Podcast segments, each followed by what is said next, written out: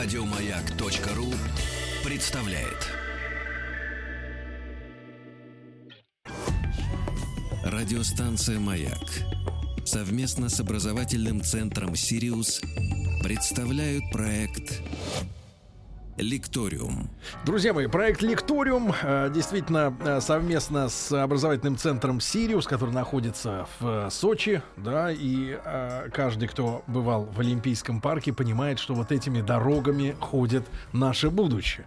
Ну и периодически, когда есть возможность, потому что люди это очень занятые, действительно преподают и в Москве, и как раз вот в Сочи, и в других городах, к нам приходят уважаемые преподаватели, да, вот наставники ребят. Я не о Рустаме Ивановиче, который заглянул на огонек. Доброе утро, Сергей. А, сподо- Влад, сподобился, да. Я сегодня приветствую Извините нашей... меня, пожалуйста. Ничего, ничего. ничего. А теперь, а теперь внимание. Значит, приветствую страна. в нашей студии Дениса Владимировича Ребрикова. Денис Владимирович, доброе утро. Здравствуйте. Денис Владимирович, э, мужчина элегантный, я бы сказал, даже накачанный. Так что аккуратней со словами. Да. Э, доктор биологических наук. Не похож, конечно, на доктора биологических наук. Погоди, сейчас вот э, сейчас заговорит и поймете, что... И поймете, что mm. похоже. Доктор биологических наук, специалист в области методов молекулярной биологии и генной инженерии. Так что сразу намек, мы сегодня поговорим и о ГМО, если вас это, конечно, волнует по-прежнему, профессор Московского государственного университета имени Ломоносова и одновременно проректор по научной работе Российского национального исследовательско-медицинского университета имени Пирогова. Ну, вот, а, Денис Владимирович, с регалиями, ну, я так понимаю, не полностью покончено, но тем не менее. И вот важный разговор, который мы начали до еще эфира, да, о том, что нас э, обманывают вот, э, э, кто обманывает конкретно? Ну, ну, Не очень понятно. Да, нас обманывают. И в частности, эта вся история с э, тем же ГМО, генно-модифицирован, генно-модифицированные организмы. Организмы, да-да-да. Э, и, и вы так со смехом, э, с шашкой на голо, э, вот нам э, рассказали, что это все ерунда, что вред от ГМО — это э, плод фантазий э, лоббистов. Действительно, любая общество, оно с трудом воспринимает новые изобретения. Вот посмотрите, когда изобрели микроволновые печи, э, все говорили, что вот от микроволновок рак мозга. Не надо использовать, не ну, покупайте. В последнее время говорят, что мужчинам нельзя рядом стоять. Вот. Женщинам ничего. Дальше, Можно, но в фольге. Да. Дальше в шапочке из фольги, да, конечно, да. да. Потом э, э, прошло, потому что, ну, полезная вещь, а вроде как рак вот не случается и не случается. Потом изобрели сотовые телефоны. И опять все стали говорить, вот будете пользоваться сотовым телефоном, будет рак мозга. Но потом все равно как-то рассосалось, да, все используют сотовые телефоны, а рак, опять же, не выше, чем был, так сказать, до сотовых Популяция. телефонов и так далее. То есть все новое, любые инновации, они встречают определенное сопротивление консервативной части общества. Это нормально. Это не что-то такое вот странное. Да? Общество должно воспринимать все новое э, ну не то чтобы в штыки, но с осторожностью. То потому вы что обвиняете журналистов, что они вбрасывают вот это сомнение? Не журналистов, а я говорю, что популяция устроена рационально. А, если вы бросите воробушкам горсть семечек, то вы увидите, что не все воробушки ломанутся на эти семечки, а ломанутся первые там 5-10% э, самых безбашенных. Остальные посмотрят, что с теми будет. И, и так действует любое общество. ГМО это новое. Совершенно непонятно, как ученые изобретают это. И на этом можно построить очень классные ну, я не на журналистов сейчас наеду, а на сказать, де- деятелей культуры, которые снимают отличные голливудские блокбастеры, где какие-нибудь там живые растения поедают там э, ну, какие-то фильмы ужасов. И на этом действительно э, продляется вот эта боязнь. Но э, если говорить конкретно про ГМО, то мы всегда выбираем между чем-то и чем-то. Вот посмотрим, на, на, например, на картофель. Пример. Uh-huh. А, в средней полосе России картофель невозможно вырастить без обработки инсектицидами, потому что колорадский жук сожрет все поле подчистую. Будут торчать безжизненные такие стебельки из земли, вырастет картофель размером с горох. А, поэтому его нужно поливать. Поливать инсектицидом. Сейчас инсектициды современные, э, так, э, химикаты, убивающие насекомых, они более э, безопасны, чем, например, всем известный инсектицид ДДТ, который запретили э, по-моему, в 70-е годы прошлого века, потому что оказалось, что он накапливается в растении и действительно очень вреден для человека. И влияет на озоновый слой. Они немножко лучше, современные, но они точно совершенно точно токсичны не только для насекомых, но и для человека. Поэтому мы поливаем поле инсектицидом, получаем накопление этого инсектицида в картофеле, но это натуральный, не ГМО картофель, чудесный такой, зеленый прям, да, классный. А ГМО картофель сделан по экологически чистому принципу. Мы нашли бактерий, которые в природе колорадского жука убивают специальным белком. Этот белок прицельно действует только против колорадского жука. Так. Человек его может наработать и есть ложкой. Его можно в корм качкам добавлять этот белок, вот просто ложкой, да, угу. ничего не будет. Это просто белок. Это как яичный белок или там соевый а белок. А что же мрет-то жук? А жук мрет потому, что это очень хитрый белочек, он встраивается в стенку э, клеток кишечника жука и делает у него дырочку в кишке. Язву. Язву, mm-hmm. прободение, да. Жук умирает, бактерия на его трупе кипирует, э, и, соответственно, дальше, дальше развеются. Мы сделали так, что э, этот белок раз, нарабатывается только в листиках картофеля, не в клубнях. Так можно прицельно настроить, что он только в листиках. И мы же листики не едим, то есть мы даже Ботву. не съедим... Ботву, да. Мы даже с вами не потребляем этот белок. Так. Есть только ген, маленький кусочек ДНК, который действительно присутствует в клубнях. Но ген. Мы, да, ген. Но мы... Ну вот сознание народа просто, да, угу. Денис Владимирович, я думаю, что многие э, наши слушатели захотят задать вопрос. Ребят, э, WhatsApp плюс 7967 103 5533. Мы сегодня можем э, пытать доктора биологических наук э, по всем делам э, касаемо ДНК, да, как вы понимаете. Ну вот, э, ваши страхи, опасения, пожалуйста, да, в том числе и установление отцовства Потому что если в начале 2000-х годов говорили об 11% э, детей, э, чьи мамы, так сказать, нагулялись где-то в другом месте, то сейчас, по-моему, процент уже доходит чуть ли не до 20%. Не пугайте Надо. нашу аудиторию. Да, Объявите анонс. Установление отцовства в радиоэфире. В прямом. Да, звоните. Нет, и, нет, осуществление отцовства, а затем его установление.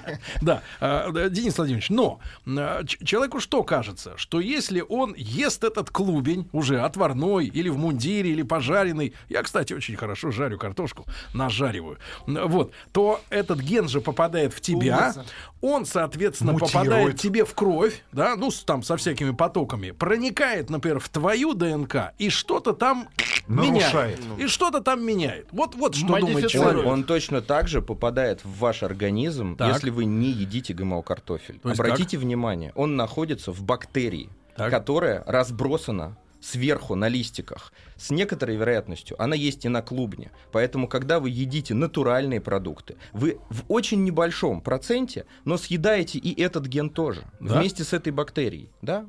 Да.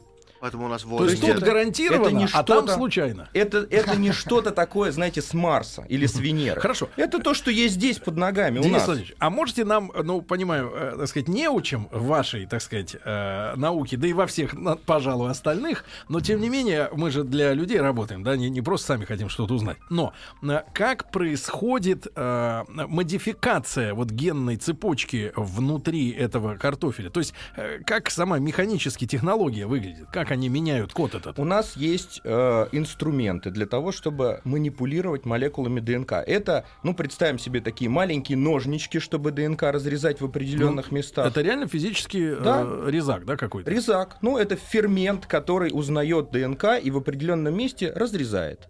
Мы вырезаем кусочек ДНК из генома бактерии и вставляем его в ДНК картофеля и потом таким специальным клеем заклеиваем. Это в одной молекуле происходит? Да. А как она на всю картошку э, дает? А вот это нужно и... сделать всего в одной клетке, а потом из этой одной клетки вырастить сколько угодно растений. Клетки же делятся.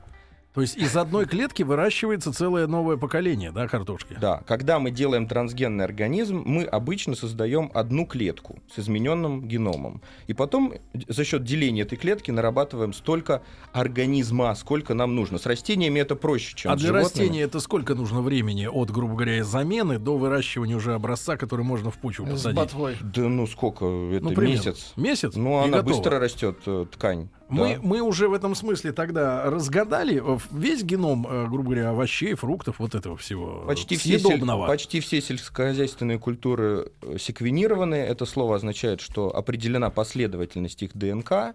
Они есть в базе данных, и мы можем, мы ученые, можем посмотреть на гены. Вот, вот, хорошо, хорошо, когда человек наконец говорит, мы ученые. А, мы ученые. Вопрос.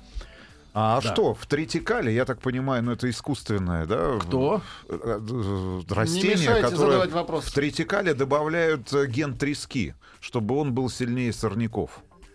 Так, вот, В во-первых, это? во-первых, первое слово это о чем речь? Я, честно говоря, да, я не Ну, специалист Я нашел в в этом. Википедии, это амфидиплоид ржи и пшеницы. Так. Выращивался как корм животным. Ну, имеется в виду, Так. что туда добавлялся ген трески для того, чтобы противостоять сорнякам. Ну, насколько сегодня, спрашивают, распространена вот э, именно, внедрение в ДНК цепочку эту? Значит, э, смотрите, э, ну там про ген трески, честно признаюсь, я не знаю, но для устойчивости, для придания устойчивости к сорнякам сегодня используют ген, который позволяет растению расщеплять определенное химическое соединение, безопасное для человека, но опасное для растений. Так. Оно подобрано. И когда мы встраиваем дополнительный ген в, это, в пшеницу или в кукурузу или в сою, неважно, в любое сельскохозяйственное растение, и поливаем поле вот этим химикатом, Мгм. то только те растения, в которые встроен этот ген, кстати, может быть, он и получен из трески, я сейчас не помню, а, то растут только растения с этим геном. А А, сорняки, а сорняки гибнут. А, Вот о чем идет дискуссия в научных кругах, насколько вот этот химикат, глифосат, а, опасен для человека. Мгм. Есть огромное количество исследований на мышах, на крысах, на обезьянах, где ни в одном исследовании не показано, что этот химикат хоть как-то влияет на работу организма млекопитающих. А, Тем не менее, вот когда говорят о трансгенных растениях с такими свойствами, смотрят не на опасность гена как такового. Ген, забудьте, он абсолютно 100% безопасен. Даже если он получен из трески и вставлен в пшеницу, когда вы едите треску с кашей, вы едите и те, и другие гены. Поэтому здесь сам по себе ген безопасен. Ну, люди, мы живем долго. Если что-нибудь влияет на наши гены, может быть, мы только увидим это через 150 лет. минуточку, вас уже не будет, вы не увидите. Есть А специальные про, про тесты. мышей, про мышей, да, вот, Вот. про полив. А, соответственно, можно обсуждать опасность этого химиката, но показано, что этот химикат безопаснее, чем натуральные гербициды, так называемые натуральные в кавычках гербициды, э, работающие не на принципе э, вот, трансгенных растений, а основанные на разных, разности биохимических реакций культурных растений и сорняков. Это тоже химия, ее тоже поливают, и тоже культурные в- растут, а сорняки гибнут. Но э, принцип там основан на том, что и изначально культурные немножко другие. Друзья мои, я напомню, что Денис Владимирович Ребриков у нас сегодня в гостях, доктор биологических наук и специалист в области методов молекулярной биологии и генной инженерии, профессор МГУ. Мы сегодня о ДНК говорим. Любые ваши вопросы да, на эту тему, чтобы развенчать мифы Ну, или самый наоборот банальный вопрос, укрепить. который задают наши слушатели. Зачем тогда в Европе у нас существуют магазины а, с Экопродукты. вывеской органик, да, или экопродуктов? Да, вот об этом Если надо. можно, Нанесем удар в пожалуйста. самое жало. Маркетинг. Маркетинг. Это, да, это Капитализм. Наше все. Давайте я переформлю вопрос. После 30-х годов Второй мировой войны а, в промышленных странах голод закончился как явление вообще. Тогда что случилось сейчас, что нам надо и этим заниматься, когда решение к проблеме уже было в 50-х годах? А, не совсем так. Мы сейчас, вы сейчас упомянули золотой миллиард. И здесь действительно все очень хорошо. Люди не голодают. Но на планете живет 7 миллиардов. И поверьте, э, а- одной из проблем современного человечества является нехватка продуктов Мгм. питания. Ну, А, поэтому пу- решение то- этой- тогда пусть А, Африка так будет это рисковать. забота миллиарда о тех, так сказать, Да. а, а- они о бедных. Ну просто почему в России нам надо вот э, ну, воспринимать такие системы, когда это риск африканцев? Пусть они сами себя сделают. А, ты Вы забыли? сказать, пусть едят гены африканцев. Это Коллеги, сделала. коллеги, минуточку. Вот сейчас прям произошел, так сказать, перевод стрелок. Вы забыли мой первый тезис. Мгм. Вообще забыли сейчас про Африку. А, Вы выбираете между безопасной, экологически чистой ГМО-картошкой, которую не поливали инсектицидом, опасным для вас, и не ГМО картофелем, который в Тамбове Ну, поливали специальным инсектицидом, чтобы убить колорадского Вы жука. представляете, вот что они делали тогда в 60-х, 50-х, 50-х э, Поливали годах ДДТ, США? ДДТ. И запретили И после ДДТ, потому что от него стали А мы развиваться... голодали в США в 70-х тогда, когда ДДТ закончился. Мы с просто погибли на месте. Так, а- завелся американец, ты смотри. Хорошо, значит, нам нужна эта еда, чтобы не есть э, э, удобрения химические, да, а африканцам просто нужно есть, потому что их много. Да. В этом смысле, да-да. И да. то, и другое важно для человечества. Так, конечно. давайте хорошие вопросы теперь. Видишь, как расстроился Тим? Огорчился, да. Денис Владимирович, а что касается... Хорошо, значит, э, призываете есть э, ГМО. Тогда где найти товары, чтобы было написано с ГМО? Правильно? Я Вот. без ГМО. Без инсектицидов, извините. Э, Я уверен, что буквально через несколько лет, ну, 5, может быть, 10, э, действительно маркетинговая стратегия изменится. Когда людям объяснят, что ГМО-продукция не только безопасна, а она полезнее, чем натуральная, то лейблы начнут наклеивать ровно наоборот. Вот это тот ответ на ваш вопрос. А, Где найти? Но сейчас нигде, потому что не маркируют, содержит ГМО там, или чистый ГМО-продукт да, на, на картошке. Э, К сожалению, я бы мы, хотел мы можем, кон- мы можем, Денис Владимирович, например, конструировать сегодня так называемую, грубо говоря, правильную еду. Например, э, снабжать ее необходимым вкусом, да, но лишать, Количеством питательных да, но элементов. лишать, например, сп- способностью образовывать жир в организме человека, да. Плохой жир. А, Да, ну чтобы она, грубо говоря, было бы все аппетитно, но без побочных Есть, эффектов да, негативных. Очень много примеров, когда мы э, витаминизируем какие-то э, продукты, когда мы добавляем препараты, даже фармацевтические препараты, в, например, в молоко, Так. э, за счет того, что эм, коза или корова содержит доп- дополнительный ген, мы делаем такое молоко, которое Пенится. оказывается полезным, нет, полезным для людей, например, с сахарным диабетом. Ага. А, Есть, а, например, помидоры, которые содержат ген черники, такие фиолетовые помидоры. Это зачем? И, и, а, Зрение улучшается? Да, что все знают, что... Серьезно? че- Да, да, От помидоров. Да. Вы Серёжа, едите может помидоры, быть, вы а будете выращивать помидоры одновременно, наконец, одновременно вернете себе зрение. они Это так- не крашеные помидоры, будет в армию. Так, так, хорошо. Э, Денис Владимирович, а вот в целом создать такой рацион, да, чтобы действительно пища была идеально полезной. Может, это порошок какой-то но, нет, будет? но я имею в виду не, не именно не овощи, да, которые априори считаются, что овощи все полезны. Вот сколько ты не ешь, хочешь на ночь, хоть таз съешь салата, все равно класс. Смотря какого, Но Сергей. мы Если он мужчины, и вы заправлен тоже, майонезом, и вы тоже. Я думаю, что вы не только на э, биологических коктейлях э, для прокачки живете, но хочется мужику съесть мясо, правильно? Нормального мяса, ха- с картошкой нормальной, с, с огурцом соленым по-русски съесть. Вот это все сделать таким образом, чтобы оно было здоровым. И давайте на этом месте мы перейдем к следующей нашей теме, а именно генетика человека. Потому что генетика человека в гораздо вас, ваши индивидуальные гены, гораздо сильнее влияют на то, какой рацион питания вам нужно подобрать, чем сами продукты. Так. Нельзя сделать универсальные продукты, полезные всех. для всех, одинаково. Но э, вы правильно сказали, овощи, фрукты, есть стандартный набор такого здорового питания, которое вот лучше кушать, чем там, скажем, на- там насыщенные жиры, условно. Но когда мы смотрим на ДНК каждого индивида, каждого человека персонально, мы можем по генам, которые заложены в вас, сказать, какой профиль питания для вас будет оптимальным. А какая цена сегодня в розницу такого анализа для человека сегодня в Москве, например, да, чтобы освидетельствоваться и понять, что вот надо есть то-то, то-то и то-то, и ты придешь. Несколько десятков тысяч рублей. Десятков. 30-50 тысяч И рублей. я это твоя, грубо говоря, ДНК-карта питательная, да? Да.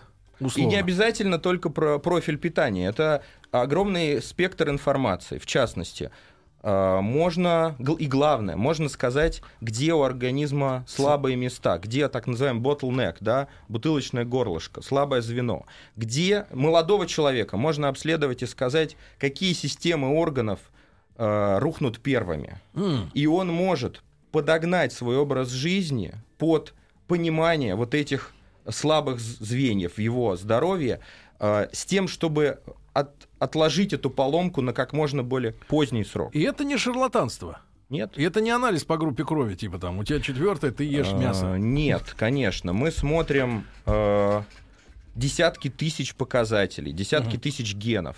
И э, системы анализа, э, современные системы анализа включают в себя э, сложнейшие алгоритмы э, интерпретации этих генетических данных.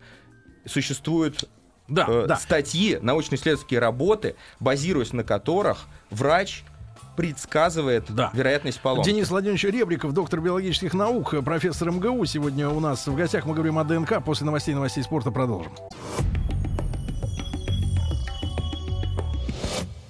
Лекториум. Друзья мои, итак, сегодня у нас в гостях мужественный человек, человек, который не извиняется за генных инженеров, а который сам есть генный инженер и перекусит, я считаю, глотку любому, кто будет промоутировать э, продукты без ГМО. Это смелый, э, так сказать, п- смелая позиция Дениса Владимировича Ребрикова, э, доктора биологических наук, специалиста в области методов молекулярной биологии, генной инженерии, профессор МГУ имени Ломоносова, ну и проректор по научной работе Российского национально, национального исследовательского медицинского университета имени Пирогова. Мы сегодня о ДНК говорим. Ну и, слушайте, товарищи, ДНК давайте... человека. Да, э, ну все, у, у всех есть ДНК. Не знаю, Даже если, у Тимы есть. Если у Может вас, быть. не знаю, да. Значит, Мои а, кривые. а, а, Денис Владимирович, а, да, давайте наметили мы с вами такой некоторый план, да, разных тем, о которых стоит поговорить. Я бы, честно говоря, сразу бы кинул как-то ниточку и, может быть, попросил вас прийти еще раз, потому что тем много, и вряд, Вопросов вряд ли много от мы их слушателей. охватим сегодня все, но тем не менее. Вот, э, я так понимаю, в вашу сферу интересов входит и экстракорпоральное, да, оплодотворение. Ну, Эко. давайте плавно перейдем Давайте от э, плавно. прошлого, по- прошлой получасовки, Да. где мы затронули то, что все люди разные, у всех Да, да, да, да, да. Про... особенности генов. И за 30 тысяч рублей примерно. Можно это померить. А, но вопрос-то вот какой. А если у всех разные гены, есть ли какие-то хорошие сочетания или плохие сочетания? С- э, можно с уверенностью... между людьми. А, не между, а у каждого конкретного Внутри человека. человека, его вот, да. набор. вот человек, допустим, пошел, сделал анализ, ему говорят, что у него слабая там система детоксикации организма, ему не рекомендуется работать на производствах с э, токсическим воздействием, там, ну я не знаю, Или, например, выпьет и голова болит. Например, да. Или у него будет, э, будут проблемы сердечно-сосудистой системы в раннем возрасте и так далее. И вот человек думает, а вот хорошо, ладно, ну вот у меня такой набор, а можно как-то вот, чтобы мой ребенок, например, он был как-то получше в этом смысле, чтобы в него Чтобы не попали... было полегче. Чтобы ему было полегче, да. И вот современная генетика, она в принципе дает э, такую возможность. Э, То есть компенсаторные гены какие-то, да, которые как бы объединяются. Дело в том, что у пары родителей может быть э, много триллионов генетически разных детей. Потому Как? что родители сбрасываются в ребенка только половинками своей ДНК. И вот и- количество ком- И каждая комбинаций. половинка, она состоит из 23 кусочков хромосом. Поэтому вариантов гамет половых клеток у каждого родителя теоретически может быть 2 в 23 степени. Это очень много. Э, Это, э, Это два- ответ на два в вопрос, 20 это почему миллион. дети не всегда похожи на отца. Да. Шучу. Нет, это красивый сосед. Шутка. Хорошо. А, так есть- вот, так вот а вы вопрос. можете этим управлять? Мы можем э, посмотреть, какие получились варианты на стадии, например, восьми клеток. Восьми. Как- да, когда организм начинает развиваться, он, сос- он начинает с одной клетки, зиготы. На стадии восьми клеток мы можем взять одну клетку и посмотреть ее ДНК. Проанализировать и сказать, что у этого ребенка вот есть такие-то проблемы в геноме. Потенциального ребенка, у этого эмбриона. А вот у этого, например, этих проблем нет. Как-то вы начинаете э, это самое, обрастать титрами из серии ученый вампир, монстр, или, как говорит наш друг Стерлигов, колдуны ученые проклятые всех. Проклятущие. Да, да, да. Сейчас мы это делаем для тех пар, у кого э, вероятность рождения ребенка с тяжелым наследственным заболеванием очень высока. Э, когда можно сказать, что четверть или 50% вероятность того, что родится тяжело больной ребенок. Но ведь и 50% что здоровый. Зачем закладываться на эту вероятность? Давайте мы точно отберем тот эмбрион, который не содержит нарушенный ген. Это что, вы хотите вырастить эмбрион вне мамы? потом его подсадить. Да, начало происходит вне мамы, это называется экстракорпоральное оплодотворение. Затем мы находим э, здорового, здоровый эмбрион, и э, дальше его, как сказать, подсаживают в маму. А эти технологии уже какой, о каких суммах идет речь вот практически э, Ну, для помо- того, я чтобы людям боюсь помочь? точно назвать э, по Москве стоимость ну, таких пример, процедур. порядок. Ку- Ну, Минимум. не знаю, 100 тысяч рублей, может быть, там, Мгм. такого плана. Я, я Но к сожалению, не знаю. Для этого, сумму. опять же, оба родителя должны пройти обследование, да, на свои Да, в- возможные. в, в ряде случаев заранее понятно, что у этой пары может родиться тяжело больной ребенок. Ну, э, э, к сожалению, часто бывает так, что у них уже есть первый ребенок, и он с наследственным заболеванием. И поэтому они узнают, что у, у одного из них или у обоих есть вот этот плохой ген. Проблема И, это. и второго они уже делают с помощью технологии экстракорпорального оплодотворения, чтобы он был здоров. Денис Владимирович, вот э, мы там перед эфиром, я вам сказал, на этой неделе э, вышло сообщение любопытнейшее, поскольку вы специалист в этой области, хотелось бы у вас подтверждение найти, или это миф, на- наоборот, развенчайте, о том, что якобы интеллектуальные способности передаются, как правило, матерью, по этой причине надо выбирать женщину умную, а не крашеную.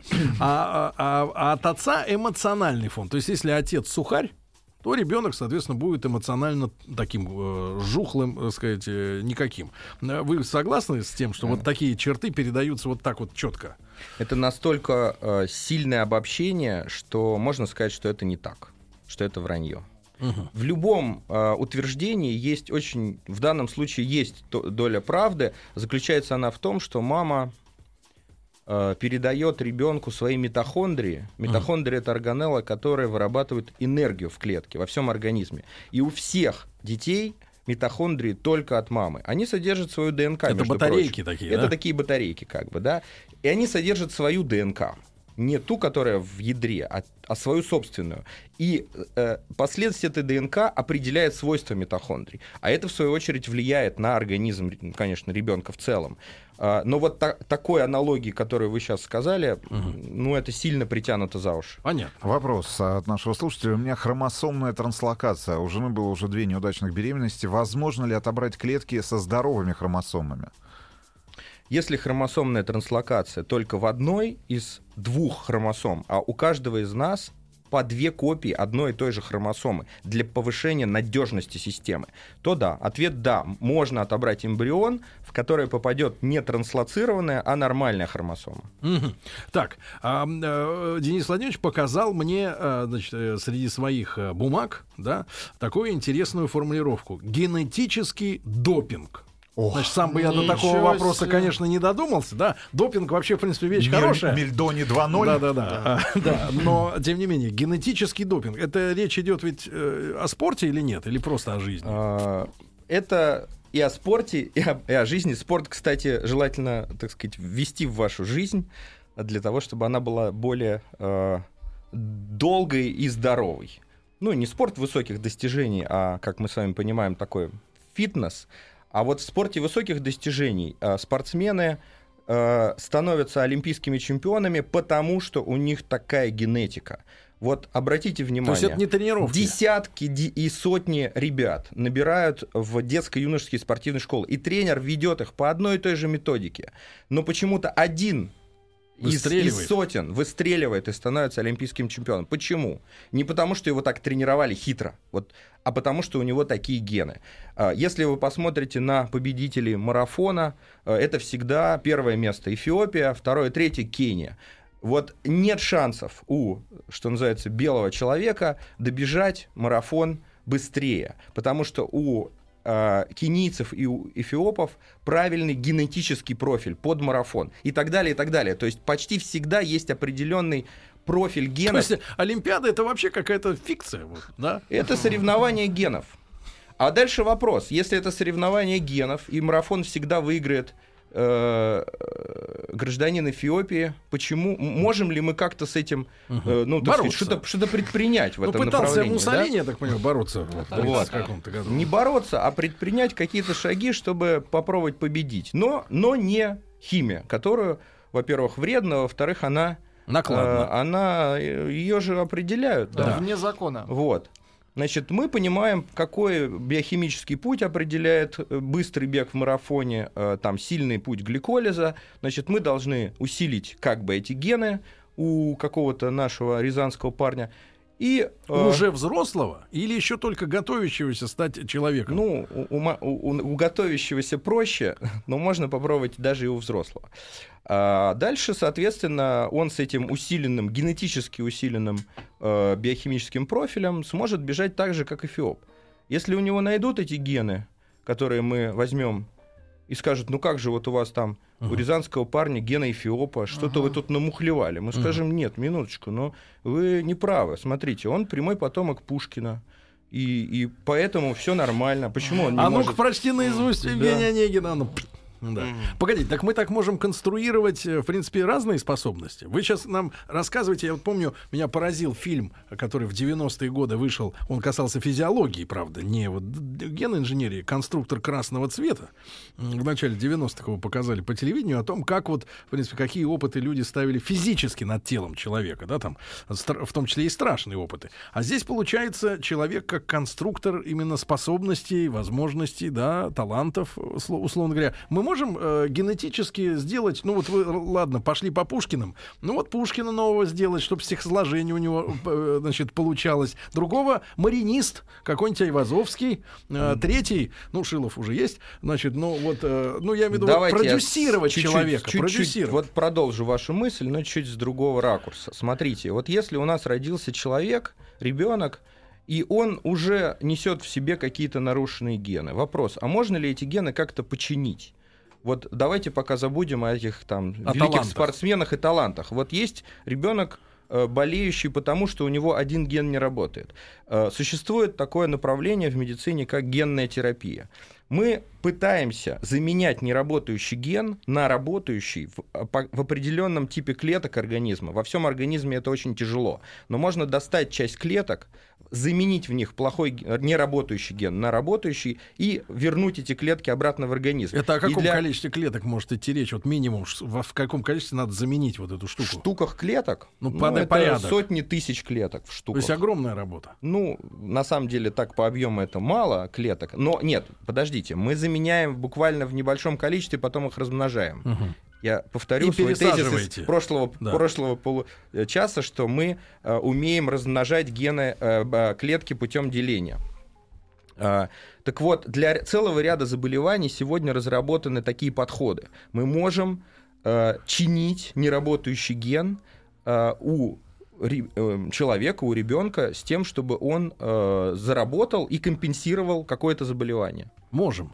Это Да. до какого возраста человека можно такие штуки проводить Ну, об- успешно? обычно заболевания, наследственные моногенные так называемые заболевания, где сломан только один ген, они проявляют себя в раннем возрасте. И уже тогда Э, это и- можно и- и сделать. вра- врач вынужден это, это делать есть, сразу. Это есть реальный случай Есть, вот да. такого. И, и какой, какой, как вы видите, процесс изли, ну, избавления от проблемы? То есть реально люди... э, Это компенсация именно или полное э, избавление? избавление? Нет, ну, в большинстве случаев это компенсация на длительный срок. На гораздо более длительный, чем э, если Лекарства. существует лекарственная терапия, да. А в ряде случаев вообще лекарственной терапии не существует. То есть нужно заменять ген только таким способом. Сегодня насколько это дорогая, вот тоже, если уж мы цены Ну, сегодня это как-то- совсем, да, это совсем, Совсем дорогая дорого. процедура, да, она, ну, понимаете, она, по сути, не имеет рыночной стоимости, поскольку рынка как такового ну, Нет. По большому счету нет. Да, это индивидуально. Там в Германии это одна цена, у нас это может быть, я не знаю, бесплатно по ВМП. То есть это не рынок. Это не рынок. Но вы очень интересные вещи сегодня нам рассказываете. Да, мы сегодня также, ребят, конечно, и о клонировании, да, поговорим. Вот, потому... Насколько нам позволит время Да, оставшееся. да, да. Но опять же, я считаю, что э, Денис Владимирович надо еще раз приглашать, потому что он мужчина колоритный. И э, главное, что отвечает на вопросы уверенно. И один против всех. Да, не, ну как против всех? Я, Я уже за. да, уже, в принципе, перевербовка на таком, а, если бы гены перемещались с помощью речи, то... э, Или со слюной. Да, Денис Владимирович уже многих бы сегодня перекодировал. Денис Владимирович Ребриков, доктор биологических наук, профессор МГУ, сегодня у нас в гостях. Мы говорим о ДНК. Лекториум. Друзья мои, итак, совместно с э, образовательным центром «Сириус», э, совместно с преподавателями замечательными этого центра в Сочи, где э, дети талантливые, вот действительно занимаются, да, просвещаются и ищут свой путь, прежде всего, наверное, в жизни, да, чем заниматься дальше. Вот мы сегодня с одним из таких прекрасных педагогов, Денисом Владимировичем Ребриковым, говорим, доктором биологических наук. Конечно, Ребрикову угрожают, его хотят встретить с вилами, ну вот, э, с такими, с обычными вилами. Вот, не для забора. Не для да? забора ДНК, да. А, Значит, и мы сегодня говорим о ДНК, о- об ЭКО, клонировании, так, о, клонировании проговорился, да, но тем не менее, значит, э, вот с Денисом Владимировичем э, по- поинтересовался у него, э, насколько, соответственно, долгая процедура ну, постановки диагнозов, рисков, да, по э, вашему ДНК. Где-то в районе месяца, да, это занимает процедура. И что самое интересное, э, ваш код э, записан в компьютере, но с каждым годом, я так понимаю, специалисты узнают все больше и больше, да, сведений о, о ну, вообще о коде, о расшифровке тех или иных, э, так сказать, ячеек, да, ДНК. И практически каждое пятилетие можно заказывать обновленный, да, анализ и больше узнавать о самому, о самом себе, да. Расшифровывать. Сама ДНК, конечно, практически не меняется по ходу вашей жизни, и вам достаточно сделать один раз определение последовательности. Но когда эта последовательность у вас есть, а, мы сегодня умеем э, интерпретировать этот текст не полностью, мягко говоря, не полностью. Мы, ну, я не знаю, может быть, 1% понимаем сущностной информации от того, что там на самом деле заложено. Заложен, да. И, и, И, вот это растет. Да, интересный факт, ребята, примерно 3, 3 гигабайта занимает э, ваш геном. DVD. 3, 3 ги- нет, DVD, а, DVD 4,7, да, да, хватает. Значит, э, в Ну, этой это с связи... хорошим фильмом Да, двухчасовым. Денис Владимирович, э, вопрос, вопрос тогда, а, э, даже без учета, что там 1% известен, а могут ли быть в природе одинаковые люди абсолютно? Вот, Ну, э, в- Это называется однояйцевые близнецы. не-не-не, я имею в виду вот разные, э, которые разных родились родителей. от разных родителей, но Ну, одинаковые. совпали у них. Или это Э, невозможно? Да, вот э, какой вариант? э, Или в спорт э, лоте- лотерею 6 из 36 легче выиграть? э, в? Конечно, да. Не- Да? не- невозможно. Хорошо, Случайно тогда- невозможно. Тогда вот вопрос. Может быть, мы клонирование как раз отложим на другую встречу. Это отдельный большой разговор. Но вот что вопрос. Значит, э, читал в одном из э, журналов интернет, что якобы э, сегодня чуть ли не даже существует служба знакомств по ДНК. Что типа, значит, берутся эти данные из генома, и человеку из базы подбирается э, товарищ, который В 30-х интеллектуально... в Германии вроде что-то было типа подобного. Погодите, тогда не было ДНК. Ну что вы. А У них не было этого. А, Вот, а у них ду- другие приколы. На самом деле это будет еще один уровень капитализации социальных сетей, ВКонтакте, Facebook, когда а, вы в свой профайл добавите вот этот шифр ДНК, и действительно а, существует, эм, и будете писать запрос, найти наилучшее, э, наилучшего э, партнера для э, создания здорового ребенка, для рождения, рождения здорового ребенка. Дело в том, что э, сочетание генотипов мы можем эм, ну, подбирать достаточно уверенно. А сколько Какие генотипов у нас сегодня? Вот можно говорить о количестве, нет? Огромное разнообразие. Огромное? Да. да. И насколько велик шанс э, встретить подходящего и неподходящего партнера? А, ну, очень, кстати, могу ответить легко. Вот смотрите, давайте предположим, что неподходящим является партнер, с которым вероятность э, рождения ребенка с наследственным заболеванием моногенным высокая. Ну, она обычно либо четверть, либо половина, либо Да-да-да. там 100%. Да. э, там две трети или сто процентов. А, Вот несмотря на то, что сами эти наследственные заболевания довольно редки, самые частые встречаются примерно один новорожденный на 3-5 тысяч детей. Достаточно но, часто. Но заболеваний самих а, несколько тысяч. Поэтому, когда мы суммируем все эти вероятности, мы Мгм. получаем, что почти каждый сотый ребенок рождается с наследственным заболеванием, но чуть реже. Да. Поэтому вот вам ответ на вопрос. Какова вероятность того, что случайно у, у пары может родиться тяжело Хорошо, больной но ребенок? это, это совместимость в, об- э, в области потомства, да? А вот э, совместимость э, психологическая, э, интеллектуальная, эротическая. Художественная. Есть Такое- исследование, такое ко- может, которое, можно быть рассчитано? Смотрите, дело в том, что чем ам, что э, чем более разные гены у родителей, тем более здоровый а, родится ребенок. Ну вот там пример, я не знаю, Барак Обама, да? А, Известно, что вот мулаты, метисы, они такие крепкие, красивые, там. Но- Посмотрите на меня. Супер-пуперские. Посмотрите на меня Да. еще раз. Тихо, Но тихо. Обама как Тихо, меня, слепит глаза, не могу. Но Обама как спичка, он сломается, если мы по- потрогаем его пальчиком. Тихо, тихо, тихо, не мешайте слабый человек. Много. А, природа- придумала интересный э, эволюционный механизм подбора а, правильного партнера на уровне генов. Вот вы, может быть, сейчас не, не поверите, но существует система, которая позволяет нам подобрать генетически правильного партнера. А, она основана на запахах. И а, проведены исследования, которые показали, ну, исследование такое, взяли а, с- там 100 студентов, условно, там, Ну, не запах парфюма, да? Стэнфорда нет, значит, ребят дали, попросили их там не использовать допустим, утром э, в душе какие-то запаховые гели, Ну да. там, ф- без запаха. И потом им дали футболки, они весь день в этих футболках ходили. Потом эти футболки с номерами разложили и дали, соответственно, э, Девчонкам. девчонкам И дегустировать. наоборот. Да. И проверили параллельно гены. Ага. У тех и у других. Так. И вот оказалось, что когда запах нравится, то сочетание генов идеальное.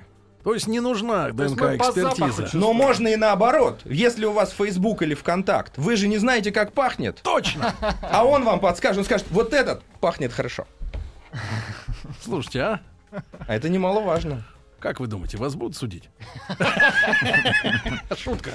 Значит, ребятушки, ну смотри, интересную мы тему очень зачерпнули, да, понятно, что она на слуху, это все очень важно и интересно, но вот когда такой живой специалист настолько уверенно об этом все рассказывает, я бы сказал так, как коуч какой-то, я не знаю, почувствовался на тренинге. Да, и, э, Денис Владимирович, мы тогда позвольте вас еще раз пригласить, чтобы поговорить о клонировании подробно. Зовите. Да, отлично. Денис Владимирович Ребриков, доктор биологических наук, профессор МГУ имени Ломоносова. Мы сегодня говорили а, о ДНК, да. Ну, конечно, только еще, можно сказать, поскоблили пальцем по металлу. Вот, ни о чем не успели толком поговорить. Э, Денис Владимирович, вам хорошего дня. Спасибо, Спасибо. вам большое за интересный разговор. Ну и, ребята, мы вам желаем а, хорошего, так сказать, настроения сегодня. И до завтра. Пока. Еще больше подкастов на радиомаяк.ру.